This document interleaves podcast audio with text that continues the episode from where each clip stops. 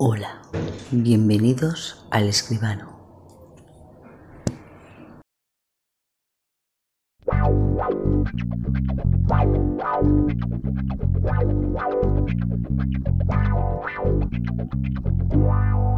No entiendes nada.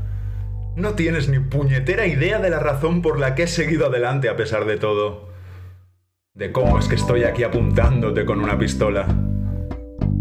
A morir como un estúpido, sin saber por qué. Apreté el gatillo y sonó un disparo. No podía fallar porque tenía el cañón del arma apoyado en la frente de Gallardo.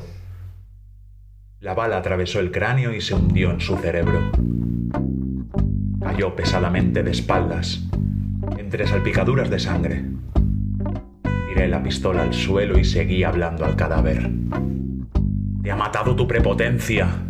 Estabas acostumbrado a que nadie tuviera valor para enfrentarse a ti, a tus abusos, a tus fraudes dentro de la ley, a tus propuestas que no se podían rechazar, a tu manía de robarle a la gente la cartera delante de sus narices y encima exigir que te dieran las gracias. Nadie le llevaba la contraria al gran Gallardo, al menos nadie vivía para contarlo. Eras el puto amo y estabas encantado de haberte conocido. Ni podías imaginar que un don nadie como yo tuviera los cojones de negarse, de resistir, de no aceptar ser atropellado. No me diste ninguna importancia y ese fue tu error. Que ni te molestaste en conocerme, en saber qué clase de tipo soy de verdad. Creíste que no aguantaría porque no tenías nada que ganar, pero lo que no sabías es que en realidad no tenía nada que perder.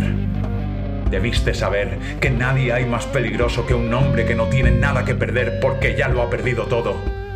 Trabajo, familia, ilusiones, salud. ¿Por qué no se lo has explicado mientras estaba todavía vivo? Me preguntó Tony. No se merecía saberlo. Vámonos de aquí.